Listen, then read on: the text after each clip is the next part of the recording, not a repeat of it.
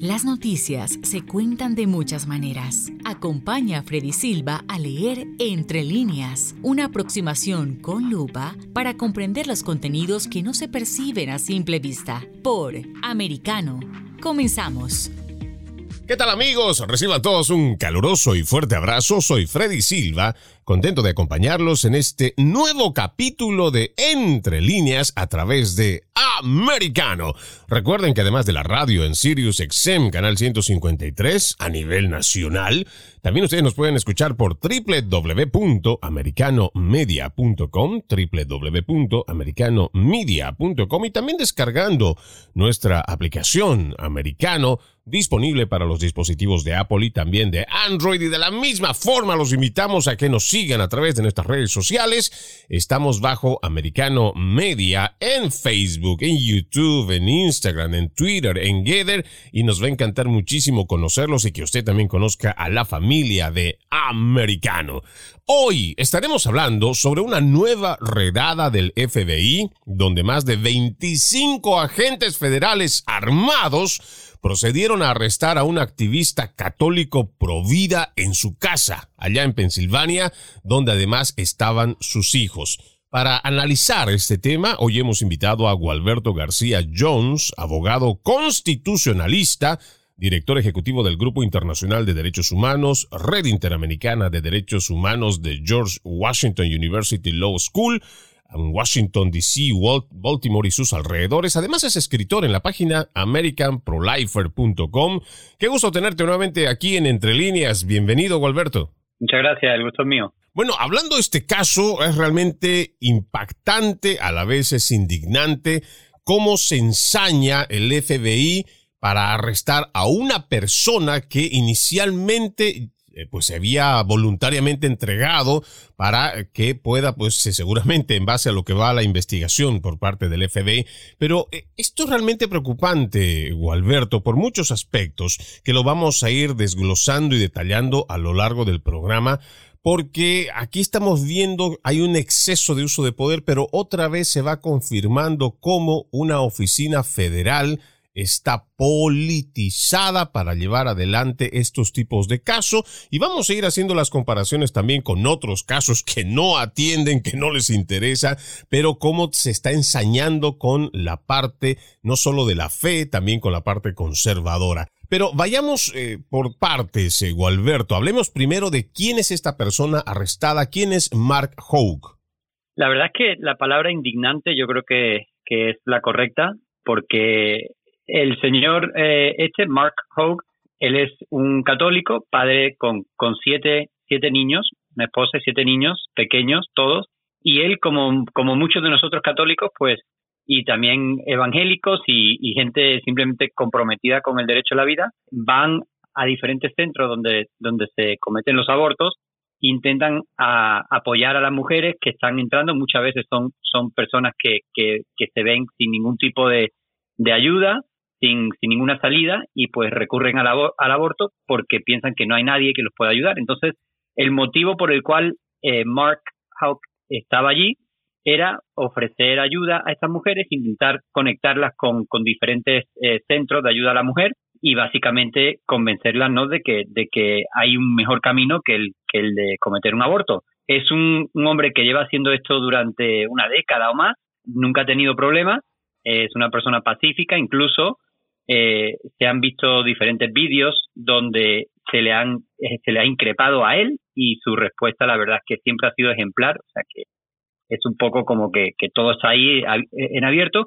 Y lo más indignante de todo Freddy es que eh, cuando ocurrió este percance hace más de un año el señor que, que en un principio estaba agrediendo al hijo de Mark porque estaba él allí con su familia rezando y ofreciendo ayuda a las mujeres y se le acercó este señor abortista y empezó a gritarle, empezó, empezó a amenazar al hijo de Mark de 12 años y entonces Mark a, medida que se retiraba de, la entrada de, eh, de, la clínica intentó proteger a su hijo y cuando el hombre no retrocedía sino que más bien seguía increpando a su hijo lo empujó y este hombre se cayó. Eh, este señor le, le intentó hacer un caso en Corte Federal y ese caso fue básicamente porque había evidencia de vídeo, eh, el, el, caso fue eh, eh, dismissed. Entonces, estamos hablando de algo que ya fue litigado. O sea, este hombre ya tuvo que ir frente a una corte, ya se le declaró no culpable, básicamente porque había evidencia de lo que, de lo que había pasado y, se le, y, era totalmente razonable proteger a su hijo. Y ahora el Departamento de Justicia, a través de, del US Attorney de Filadelfia, pues se, tomó de su propia iniciativa, pues eh, hacer un caso nuevo eh, que es, es que es increíble porque tenemos, tenemos ahora mismo casi 100 casos de vandalismo, de destrucción de centros de ayuda a la mujer y no ha habido ni un solo arresto. Y este hombre, que, ha estado siempre al frente y que nunca se ha escondido, pues vienen y lo tratan como si fuera un, terrorista. Y esto es lo que denunciamos, ¿no? Como la institución judicial, y en algún momento, no sé si compartirás esta idea conmigo o Alberto, es que lamentablemente las repúblicas bananeras, eh, gran parte del continente hispanoamericano, hoy está como está precisamente porque tenemos un sistema judicial que no funciona, tenemos un sistema eh, judicial que realmente está al servicio del que puede pagar más, al servicio del político, al servicio de ese gobierno, y hoy no responde a lo que tiene que ser una justicia imparcial, una justicia neutral. Y lamentablemente estamos viendo cómo eso se está cada vez más repitiendo aquí en los Estados Unidos y estamos viendo cómo se está utilizando también a estos departamentos de justicia, lo mismo que agencias federales, para llevar adelante este tipo de hechos cuando, como tú lo mencionas muy bien, hay muchos casos que también son denunciados, que no son atendidos de la misma forma por este mismo Departamento de Justicia. Y esto debe ser un llamado de atención no solo para los católicos, no solo para aquellos que están en esta parte de la fe. Y ojo, estamos hablando de toda la tradición judeocristiana, sino para el ciudadano común, Alberto. Así es. Eh, la verdad es que eh, este país se fundó bajo la premisa de que el ciudadano tenía que ser de alguna manera protegido del Estado, porque eh, se fundó por unas personas que querían liberarse del yugo de la tiranía de los, de los reyes de Europa. Y, y entonces toda nuestra estructura jurídica está hecha basada en, en ese concepto de, de, que se tiene que defender la libertad y los derechos de los individuos y que, y que el gobierno pues tiene que ser limitado. Y la verdad es que lo que estamos viendo es, es, es algo sumamente preocupante eh, y que le, le, le da la razón a los fundadores de este país de que sí, el, el gobierno, eh, si no se limita, si no se controla, pues puede ser un, enemigo de la libertad. Y, y, bueno, es sumamente preocupante. O sea, hay muchísimos datos sobre este caso.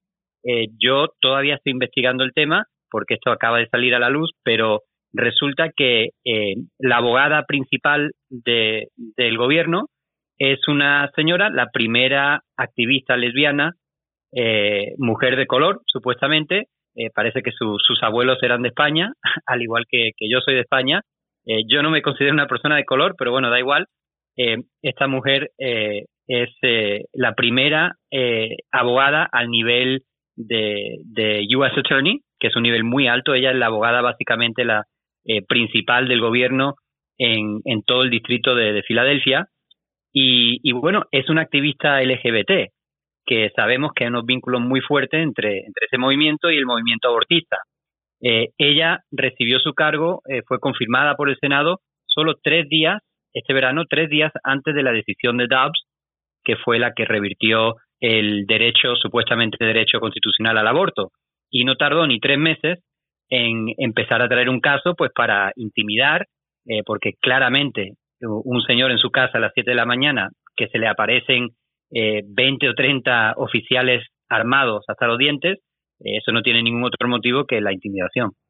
Y esa es la forma del accionar, cobarde primero y además el mensaje que quieren enviar estos activistas radicales de izquierda porque no veo yo igual otra, otro objetivo que tenga, porque a lo que estamos leyendo, por ejemplo, tú has escrito un artículo precisamente en el American Pro-Lifer acerca de esto y ya se hablaba de que esta persona, Mark Hoke, ya había acordado incluso entregarse pacíficamente y aún así mandan entre 25 o 30, digamos más de 25 eh, agentes federales donde están niños, está en su casa y hacen todo este paripé porque realmente vienen armados. ¿Con qué propósito? ¿Quién los va a atacar? ¿Los niños? ¿Quiénes, ¿Quiénes son los que van a hacerle daño? Es realmente preocupante esto, Alberto. Sí, sí, es, mira, y él, la verdad es que esta retórica que el presidente mismo en su discurso de hace una semana dio tildando a la mitad del país como unos radicales, eh, eh, todo el tema este del terrorismo doméstico, que es totalmente falso,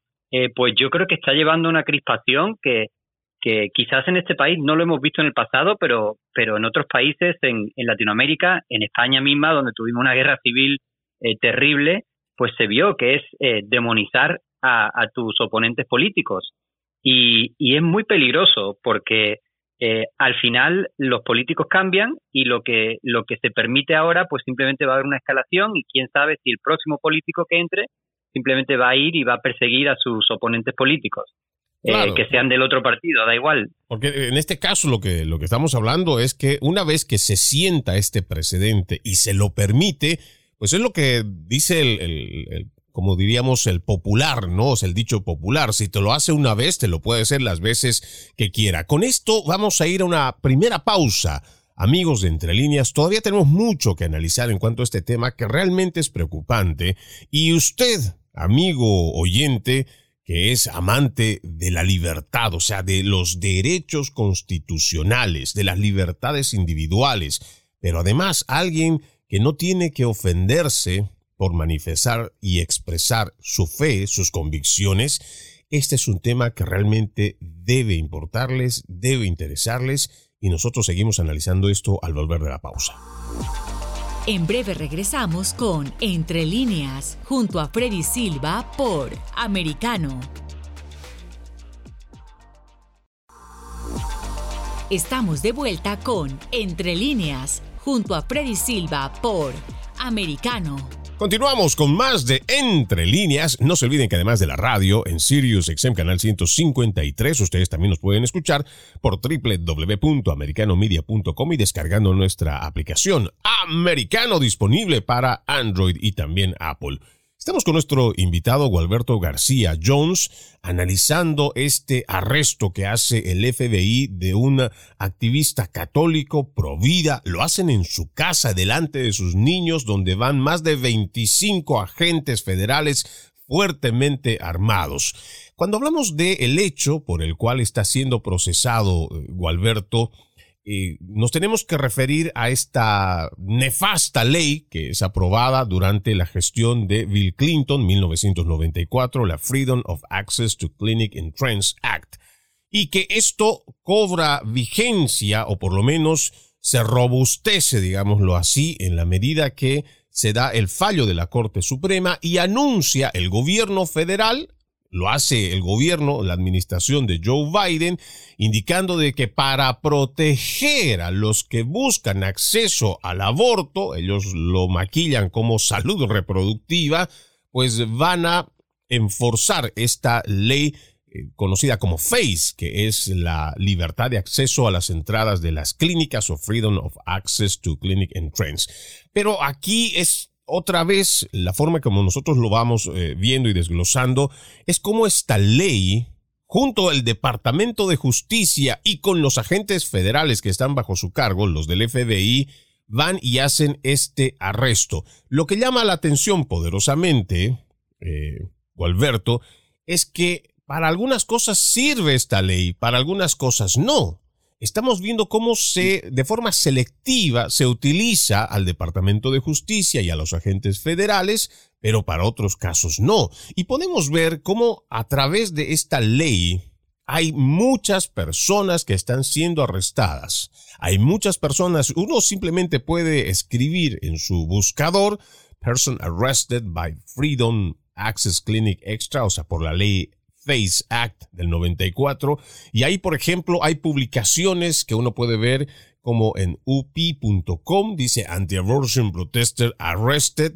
eso fue hace tres días. Después tenemos el del 27 de abril del 2010. Dos hombres encontrados culpables en Manhattan por esta misma ley. El 30 de marzo hay otro arresto. Hay muchos arrestos que se están dando eh, con esta ley, Gualberto. Y lamentablemente en estos casos es más también interpretativo, por lo que podemos ver, no es, o sea, se da otra vez paso a lo subjetivo en cuanto a cómo se puede señalar, procesar, llevar ante un fiscal, llevar ante un juez, cuando en realidad puede que la persona simplemente pudo haber hecho un gesto de desacuerdo, pero no necesariamente haber violado la ley como lo estipula la norma. Hasta eso es interpretativo y hasta eso está corrompiendo la parte judicial, toda esta línea de izquierda. Sí, y, es también eh, un, un factor muy importante es dónde traen estos casos, porque al final se tiene que presentar ante un jurado. Y entonces, si tú traes este caso en una zona bastante de izquierda, radical, digamos, pues eh, obviamente tú puedes tener un caso muy débil y tiene una buena probabilidad de prevalecer al, fin, al final estamos viendo que sí, que se está, se está utilizando la ley como, como un arma de filo. Y bueno, yo creo que cuando todos vimos lo que le pasó al presidente en su casa con esta redada, de alguna manera pensamos, bueno, es que si esto le pasa al presidente con todas sus, conexiones, todo el poder que ha tenido, pues nos puede pasar a nosotros. Y la verdad es que ahora pues que se, se está viendo. Después tenemos también eh, cómo, cómo se está enforzando esta ley eh, con, con personas eh, digamos, de derecha, pero después con personas que están dentro de, la, los grupos favorecidos de izquierda, no, no, porque como te mencioné, tenemos como unas 100 clínicas, eh, perdón, no clínicas, sino centros de ayuda a la mujer, donde eh, hay, son, son organizaciones sin fin de lucro que proveen pañales, ayuda, counseling, todo ese tipo de cosas a, a jóvenes mamás y, y, han habido unos 100 centros que han sido destrozados, quemados, vandalizados y no hay ni un solo arresto. De hecho, solo este fin de semana creo que fue que en, en el mismo Filadelfia entraron unas 20 o 30 personas a una gasolinera y en plena, ah, en plena luz de las cámaras eh, saquearon como si fuera como si fuera un país eh, tercermundista saquearon la gasolinera y se fueron tan panchos y no hay ni un arresto o sea que es, es algo que, es muy peligroso porque al final lo que causa es un descontento general y una debilitación de, de lo que nos une en este país, porque este país nos unen los principios, nos unen eh, el respeto a la ley. Si no hay eso, pues Estados Unidos son 50 países con 50 diferentes grupos de personas, eh, con diferentes intereses, y lo que estamos viendo es que se está destruyendo la unidad de este país, que tradicionalmente ha sido eso, una unidad donde la gente eh, acuerda unos principios y, decide que van a vivir de acuerdo con ello, ¿no? Y, y pues el gobierno ahora está totalmente violando ese principio y, y esto no va a acabar bien. No, y por supuesto, hay mucha preocupación esto que mencionas de esta publicación. Yo también recuerdo haberlo reposteado en mis redes sociales. Se trata de una gasolinera guagua donde incluso hay una muchacha que está esperando y, todavía en medio de todo, todo ese saqueo de, de, toda esta gente que entra, solo, y ojo, ah, no es que están entrando porque tienen una necesidad de comer o porque tienen una necesidad de algo, no, están ahí adentro saqueando, destruyendo, llevándose golosinas. Y no es el primer lugar ¿Dónde se registra esto. También hemos hecho publicaciones que están pasando en California, lo mismo en Nueva York y ahora tenemos lamentablemente, a partir del primero de enero va a entrar en efecto una ley en el estado de Illinois que va a hacer que aquellos delincuentes que, por ejemplo, le falten el respeto a la autoridad, le insulten, le griten, incluso estas personas no van a pasar tiempo en la cárcel y si no tienen dinero, simplemente van a ser liberadas hasta el momento que tengan que llegar frente a un juez. Hay muchos casos como estos y son muy peligrosos. Y lo que tú dices, por ejemplo, esto es algo que tiene que despertar a las personas, porque seguramente tú estás en el área metropolitana de Washington, D.C., yo estoy aquí en el estado de la Florida, y seguramente habrá otro que nos está escuchando por el lado de Texas, y juntos diremos, bueno, pero es que eso está pasando allá, eso no me va a pasar aquí. No, sí va a pasar Porque una vez que se logra imponer este tipo de leyes, esto logra ser un precedente para que otros estados que son igual de liberales, igual de progresistas, avancen con este tipo de normas porque ya incluso es el copy-paste. Ya muchos de estos legisladores que han encontrado que por ahí pueden tener un buen capital político, pues hacen estas normas, las copian, las llevan a sus estados y no falta aquel progresista que puede estar acompañado del dinero, por ejemplo, del señor Soros, que tiene los suficientes miles de millones como para poder impulsar estas leyes, llevarlas adelante y establecerlas como norma. Y esto tiene que llamarnos la atención poderosamente, Gualberto. Sí, totalmente. O sea, está ese tema de la discreción eh, de los eh, prosecutors perdón, ¿cómo, cómo se dice los fiscales, en español? Los fiscales. De los fiscales, exactamente, la discreción de los fiscales, que es algo que vimos que, que fue, fue glorioso, que el, el gobernador de Santis en, en tu Florida dijo, no, no, no, el, el fiscal tiene que, que cumplir la ley y tiene que, que, hacer cumplir la ley. Y si él decide selectivamente qué ley se cumple y qué, y qué ley no se cumple, pues entonces no tenemos el imperio de la ley. Y la verdad es que eso que hizo el gobernador de Santis en Florida se tiene que, se tiene que cumplir a, a nivel nacional y no debería ser un tema de izquierda o de derecha. Si alguien viene y agrede a mi vecino que es, que es izquierdista, yo quiero que, que esa persona tenga que pagar las consecuencias, porque al final, si se lo hacen a él, eventualmente me lo van a hacer a mí. Y eso es lo que está pasando, ¿no? Porque también existe una apatía por parte de otros estados que aún viendo que, porque esto no, la gente piensa que esto se trata de un asunto solo meramente político cuando tienes al gobernador Ron DeSantis, un político eh, republicano, pero que además es un ferviente luchador de la democracia, él está haciendo una lucha, pero básicamente son pocos los que están detrás de él porque existe apatía. Y es que también existe una corrupción que tal vez recién la estamos descubriendo o tal vez recién la estamos alertando, pero no ha venido eh, de esta administración, no ha venido de la anterior. Y esto ya viene de, de, muchas décadas donde lamentablemente estos sistemas judiciales se están corrompiendo precisamente porque hay leyes que lo permiten. Imagínate que existe una discrecionalidad por parte de un fiscal que puede no ir en, a favor, o más bien puede estar en contra de una línea política, hoy que tenemos tanto progresista que está a favor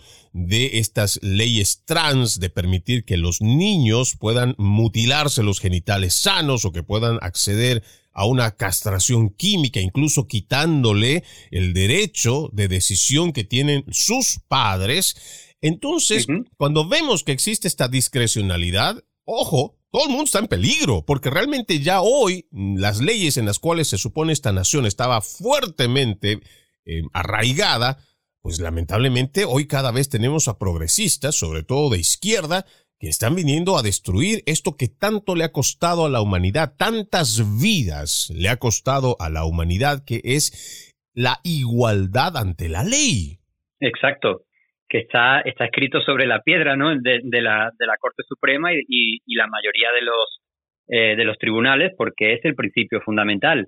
Eh, mira, eh, no sé si viste también el caso de, de el muchacho eh, adolescente que, que lo atropelló un hombre por porque le tenía le tenía bronca por su por su porque, porque era republicano, porque... era republicano. Sí. Y lamentablemente. lo atropelló y lo mató. Lo, o sea, el niño murió. No, y además. Y ese hombre está en la calle. Él lo confesó. Y lo más grave, además, ¿no? Cuando uno empieza a ver este caso, lo más grave también es que esto no logra ser de impacto nacional porque tenemos a la prensa progresista cómplice que cuando se trata de este delito, que es un delito de odio, no lo cubren. No lo vemos en los noticieros, no lo vemos en los principales canales, no lo estamos viendo porque existe una colusión, una complicidad con lo que llevan adelante esta administración, la izquierda más radical. Vamos a una nueva pausa, amigos de Entre Líneas, ya regresamos con más. En breve regresamos con Entre Líneas, junto a Freddy Silva por Americano. Estamos de vuelta con Entre líneas, junto a Freddy Silva por Americano. Continuamos con más de Entre líneas. Antes de irnos a la pausa, mencionabas este caso eh, sobre este muchacho que tenía una abierta y pública definición eh, política. Él se declaró republicano y tenemos a este sujeto que lo atropella, lo asesina, él mismo lo confiesa, pero hoy está libre.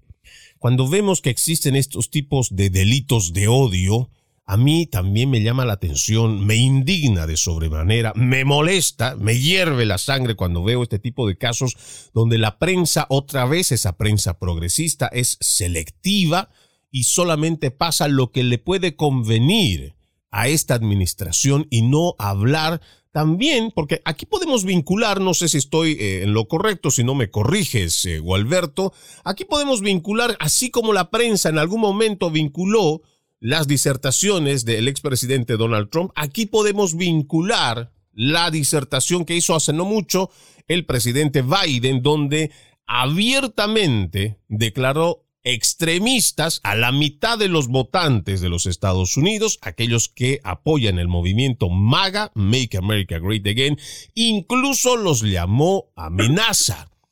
Desde mi percepción o en un personal punto de vista, yo puedo vincular que también ese tipo de mensaje de odio de Joe Biden podría estar vinculado con este asesinato, como lo ha hecho la prensa durante mucho tiempo en los discursos de Donald Trump. Pero vemos que existe esta complicidad, existe este silencio, y esto es también realmente preocupante, porque ya no solo se está abarcando esta parte judicial, ya tenemos copado igual desde hace muchas décadas el sistema de los medios de comunicación que también están alineados y abiertamente alineados con políticas de izquierda. Y esto también debería llamarnos la atención, Gualberto.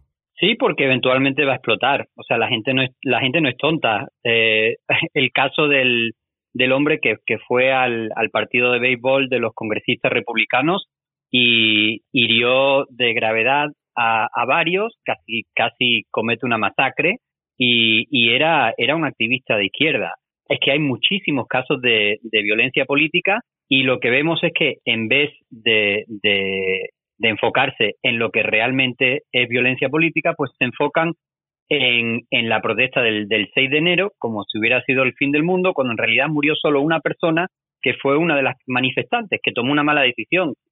Pues sí, pero eh, se enfocan, eh, es, una, es un tipo de proyección, un tipo de tergiversación de la verdad que la gente no es tonta y eventualmente se da cuenta de que, oye, aquí te están, te están persiguiendo por, por cómo piensas y eso es eh, antiamericano eh, y es, eh, es peligroso. Es, eh, para mí es un suicidio nacional.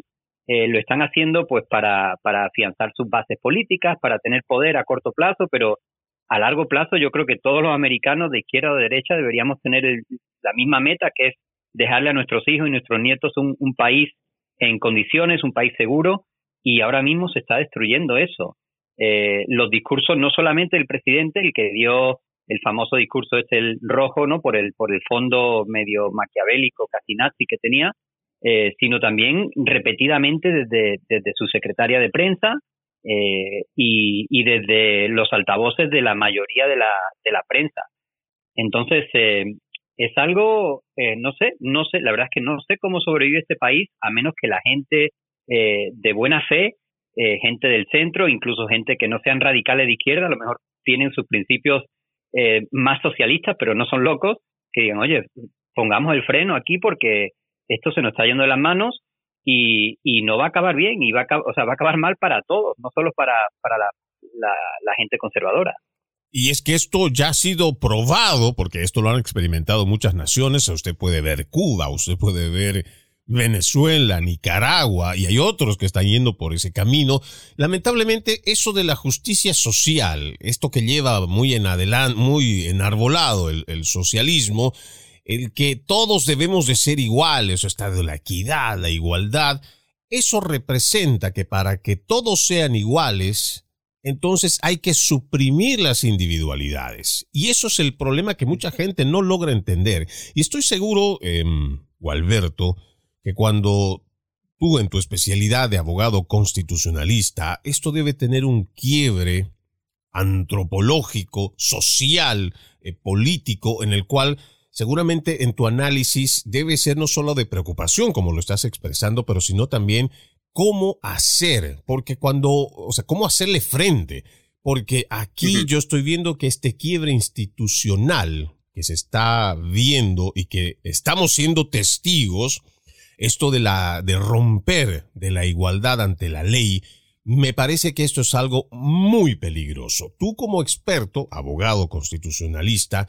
haciendo solo referencia con este caso de la ley FACE que se está llevando a cabo, hay muchas contradicciones que yo todavía no logro entender cómo se llevan adelante, porque se supone que la constitución lo que protege primero es la vida, y no solo la constitución de los Estados Unidos, sino acuerdos internacionales. Lo primero que protegemos es la vida, y cuando se va en defensa de esa vida, ¿Cómo es posible que haya una ley que más bien te vaya y permita que un FBI vaya hasta tu casa con 25 agentes fuertemente armados y te arresten delante de toda tu familia, incluso cuando has mencionado que voluntariamente te entregas ante los agentes?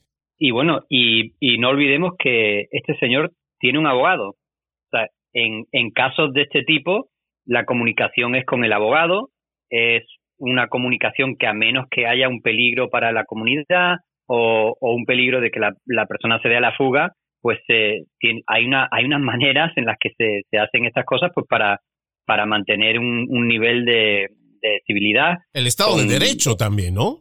Eh, exacto, o sea, y, y aquí simplemente se echó todo por la ventana y, y la verdad es que yo creo que tienes eh, toda la razón en, en conectar lo que es la administración de Biden y su, y su discurso de usar esta ley para, de alguna manera, hacerle frente a la decisión de la Corte Suprema y decir, mira, vosotros en la Corte Suprema eh, podéis decidir un caso a vuestra manera, pero nosotros tenemos nuestras armas.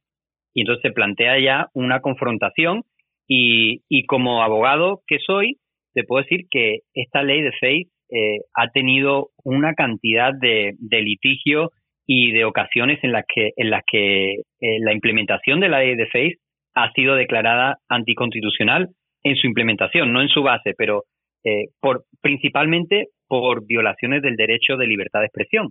Porque Face dice, tú no puedes bloquear el acceso a, a una clínica de abortos.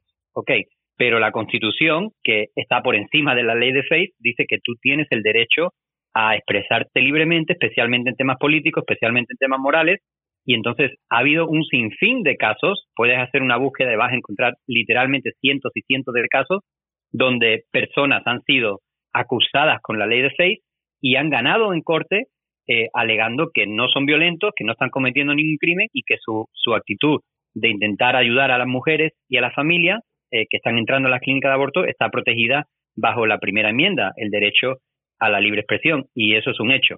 Entonces, eh, yo creo que lo, e, el arma que tiene aquí el gobierno es que obviamente te pueden arruinar la vida eh, como, un, como una persona privada, como un individuo, arrestándote enfrente de tu familia, traumatizando a tus niños, y ok, digamos que pierden el caso, pero el daño ya fue hecho y, y, el que sufrió fue ese hombre. Entonces, eh, es, eh, es muy grave, la verdad, muy grave.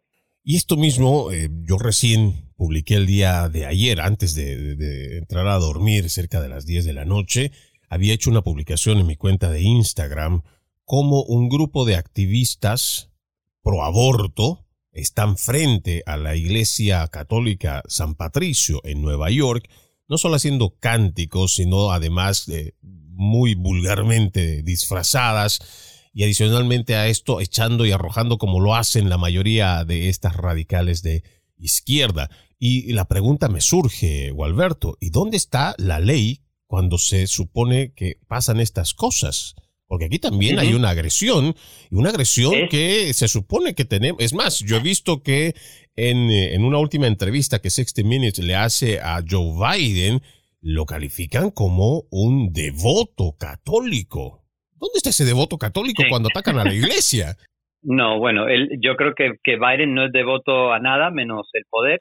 Eh, y, y, mira, incluso peor que, que el tema de, de, entrar en las iglesias, de cometer sacrilegios dentro de la iglesia durante la misa, eh, es que los mismos jueces de la Corte Suprema, cuando han sido eh, acosados en contra de la ley, porque existe una ley federal que prohíbe acosar intimidar a los jueces y lo hicieron abiertamente y el presidente Biden, el Departamento de Justicia, el Procurador General uh, Merrick Garland no movieron un dedo. Eh, incluso yo, yo recuerdo que Joe Biden salió a justificar, porque él decía que las personas tienen derecho a expresar lo que sienten. ¿Cómo es eso que tienen derecho a expresar lo que sienten cuando están yendo a hacer una amenaza pública a el máximo magistrado de justicia? Y hacerlo en su, en su casa, en su residencia privada. O sea, sí, claro que tienen derecho de ir a la Corte Suprema con su cartel y dentro de, la oficina de los jueces, pero ir a la casa de un de una jueza, por ejemplo, eh, Amy Coney Barrett, que tiene, tiene siete niños, mm, varios de ellos son, son muy pequeños, eh, es intimidación pura y dura. Y lo saben, pero es que no le importa. Y este es el accionar que estamos viendo por parte de este gobierno. Por eso es que yo lo digo jocosamente, lo digo con, con bastante risa cuando ahí tenemos a estos medios progresistas que lo que constantemente tratan es de lavarle la cara a Joe Biden, una persona que ya tiene muy notorio el deterioramiento cognitivo, muchas veces no sabe ni dónde está y las decisiones que toma realmente no sabemos si lo está haciendo él o solamente el grupo de secuaces que tiene ahí en la casa Blanca. Lo que sí tenemos claro es que cuando él hace algún tipo de manifestación, eh, lo que está haciendo más bien es un llamado a la confrontación.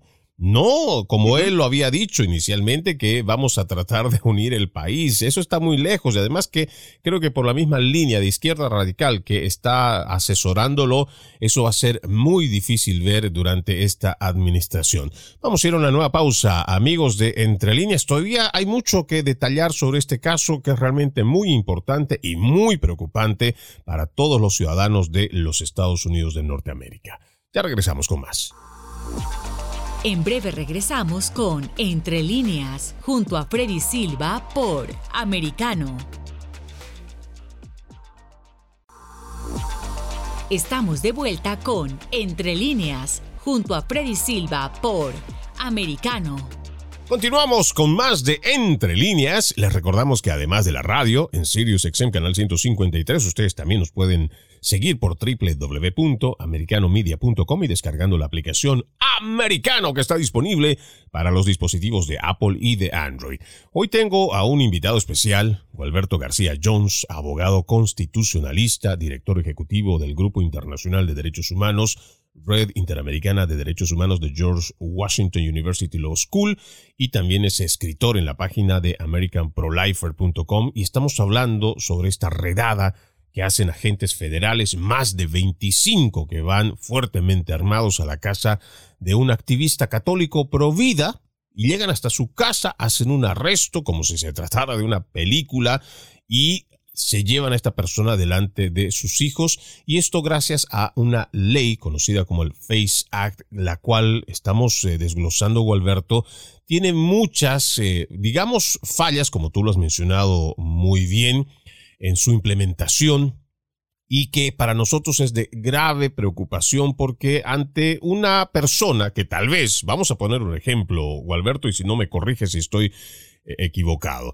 pero si una persona que está pasando por la calle y ve que hay activistas eh, a favor de la vida, y que están en contra del aborto y esta persona pues está ahí y simplemente agarra y dice, mire, ¿sabe qué? Debemos defender la vida, el ser humano es ser humano desde la concepción y a partir de ahí lo que tiene es un desarrollo porque no existe ninguna, ningún canal mágico que a ese ser humano lo haga persona una vez que sale del vientre materno, no, ese es un ser humano y pare de contar y el ser humano tiene una dignidad intrínseca. Y si esa persona hizo un gesto que tal vez no le gustó a la otra persona y vamos a decir que en un video logra filmarla, y logra llevarla ante la corte, es posible, y como tú lo has dicho también, dependiendo en qué cortes que se va a llevar adelante esta denuncia, puede prosperar y la gente simplemente que pudo haber pasado por ahí, expresar su forma de pensar con respecto al respeto a la vida, esta persona puede ser procesada. Por eso nuestra preocupación, Alberto.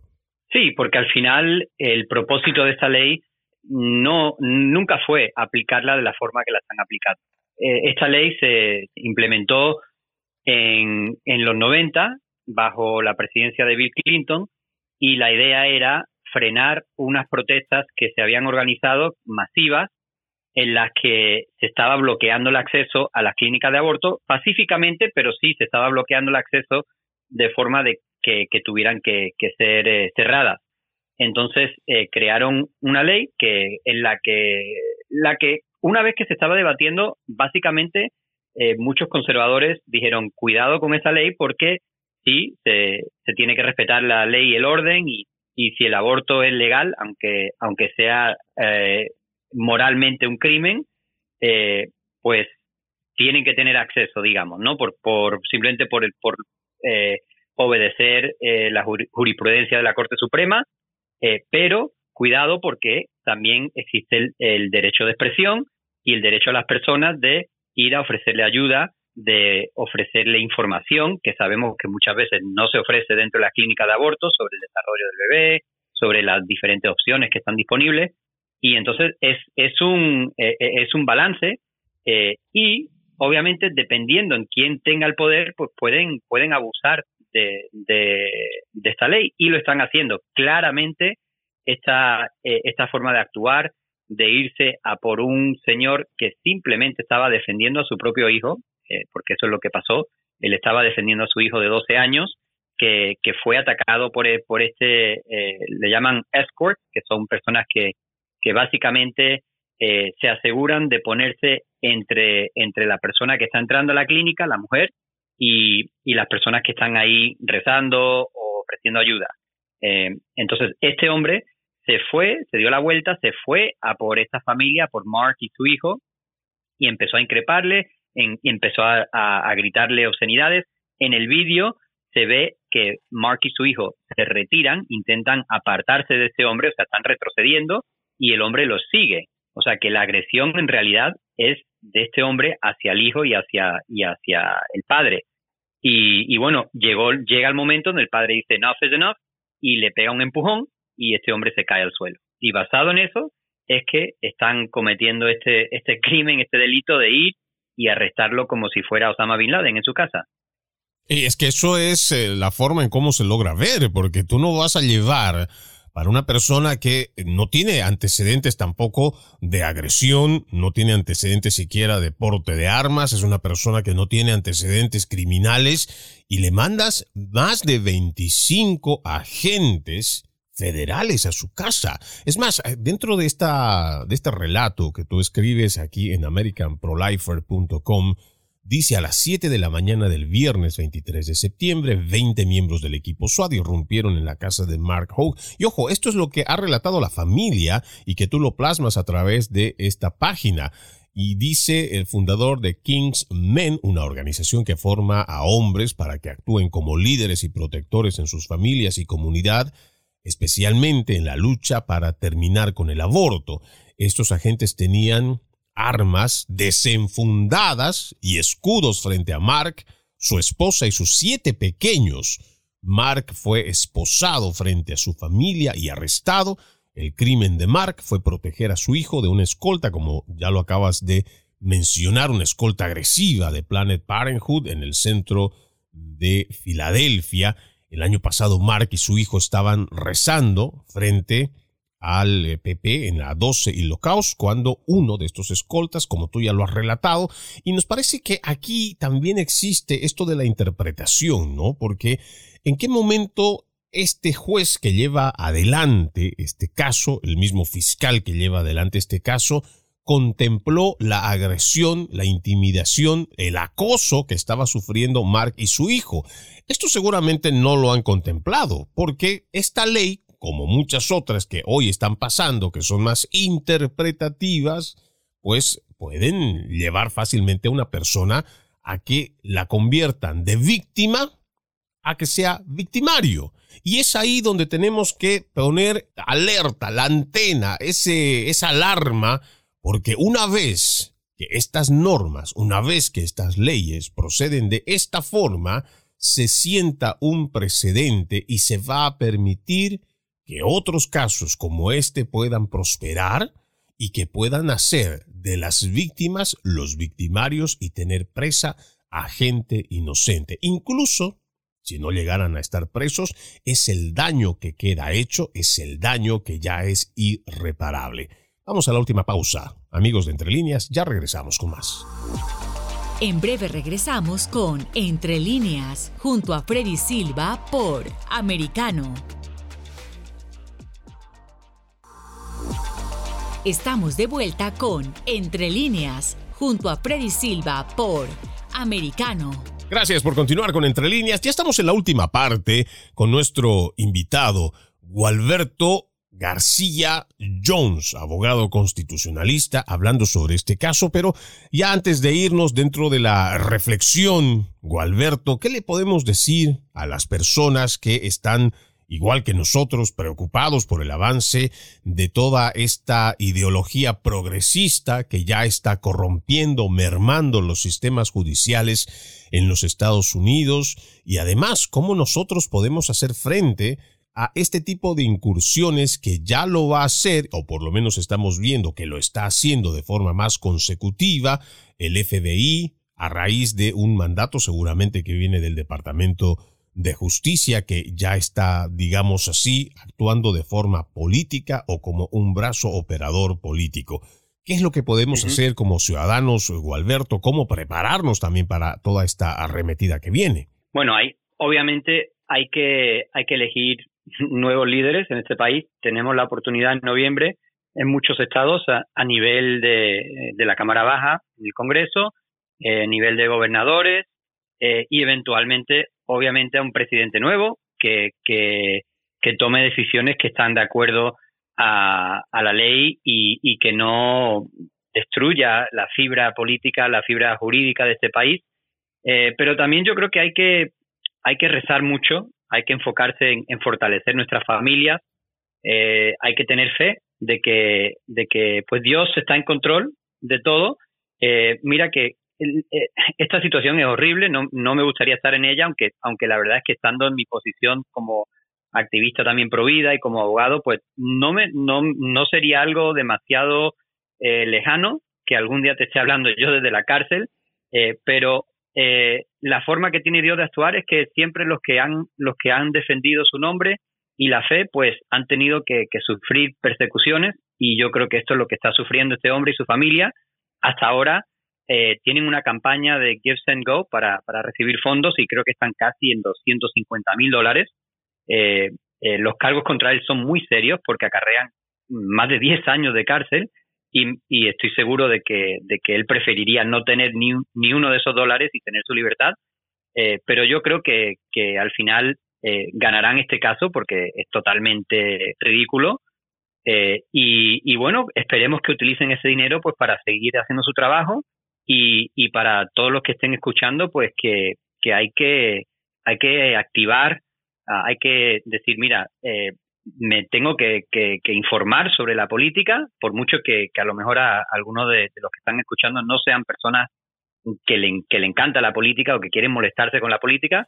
Eh, la verdad es que si no prestamos atención, lo único que va a pasar es que esto va a seguir empeorando y al final, por mucho que queramos estar retirado del mundo político, de todas esas inquietudes, pues nos va el, el, trouble, el problema nos va a buscar a nosotros. Entonces, eh, eso diría, principalmente mucha oración y también empezar a involucrarse políticamente más. Amén. Y por supuesto nuestras oraciones con todos esos activistas, eh, nuestras oraciones contigo y por supuesto nuestras plegarias para que nuestro Señor nos acompañe, eh, el Espíritu Santo pueda estar siempre con cada uno de nosotros, que ese espíritu sea siempre de valentía, porque hay que luchar en nombre de esa justicia, que nuestros valores cristianos sean siempre aquellos que se impongan ante esta ola del mal que cada vez avanza más. Nuestro invitado, Gualberto García Jones, abogado constitucionalista, director ejecutivo del Grupo Internacional de Derechos Humanos, Red Interamericana de Derechos Humanos, escritor también en la página americanprolifer.com Qué gusto haberte tenido con nosotros aquí en Entre Líneas. Igualmente, muchas gracias. Y con esto vamos poniendo punto final a este capítulo de Entre líneas. No se olviden seguir con la programación. Ya viene Dani Alexandrino con Perspectiva USA. Permiso. Entre líneas, un programa en el que leemos un poco más de lo que está expresamente escrito o dicho. Conéctate con nosotros de lunes a viernes a las 7 p.m. Este, 6 Centro, 4 Pacífico, en vivo por Americano.